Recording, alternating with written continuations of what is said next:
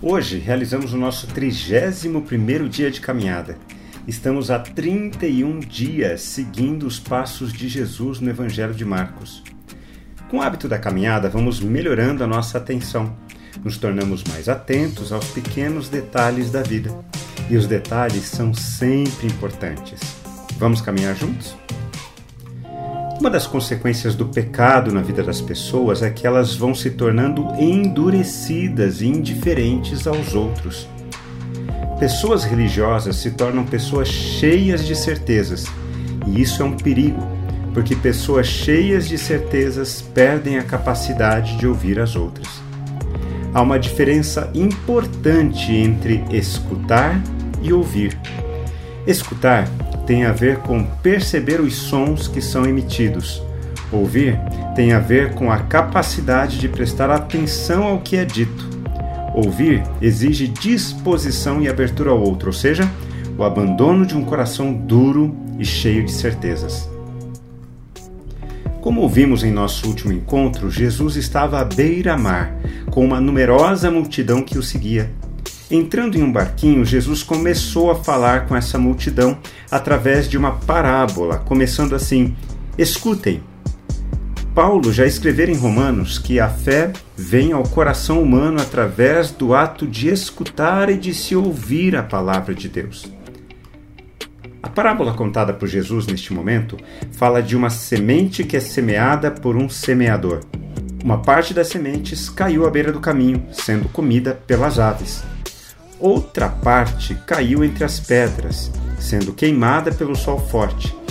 Outra parte ainda caiu entre os espinhos e não pôde crescer, enquanto outra parte das sementes caiu em boa terra, brotou, cresceu e produziu muitos frutos. Os ouvintes de Jesus estavam acostumados com a imagem de semeadores que lançavam sementes. Nesta época, eram poucos os lugares em Israel onde se podia plantar o mais interessante na parábola contada por Jesus são os detalhes. A semente continua sendo semente lançada pelo semeador. Agora, os lugares por onde ela passa é que fazem toda a diferença. Jesus falará sobre isso mais à frente. O importante neste momento é a maneira como Jesus encerra a parábola. Quem tem ouvidos para ouvir, ouça. Jesus iniciara a parábola com o chamado escutem e agora encerrou a parábola com quem tem ouvidos para ouvir, ouça. Os detalhes do que foi contado na parábola só terão importância se os corações dos ouvintes estiverem dispostos a ouvir. A expressão quem tem ouvidos para ouvir, ouça é uma forma hebraica de se dizer Apenas os dispostos a colocar em prática o que eu estou dizendo é que realmente compreenderam o que eu quis dizer. Escutar as palavras de Jesus mudará as nossas vidas quando colocarmos em prática o que ele nos diz. Quando refletimos na palavra de Deus, precisamos responder a ela. Quero orar por mim e por você. Querido Pai, muitas vezes ouvimos vozes que não são a sua Ouvimos a voz do medo, a voz do orgulho, a voz do ressentimento, vozes que nos deixam amedrontados e amargurados.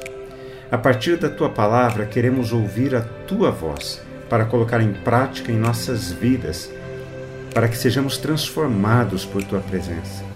Senhor, queremos que a fé seja plantada em nossos corações por causa da tua palavra e que assim seja.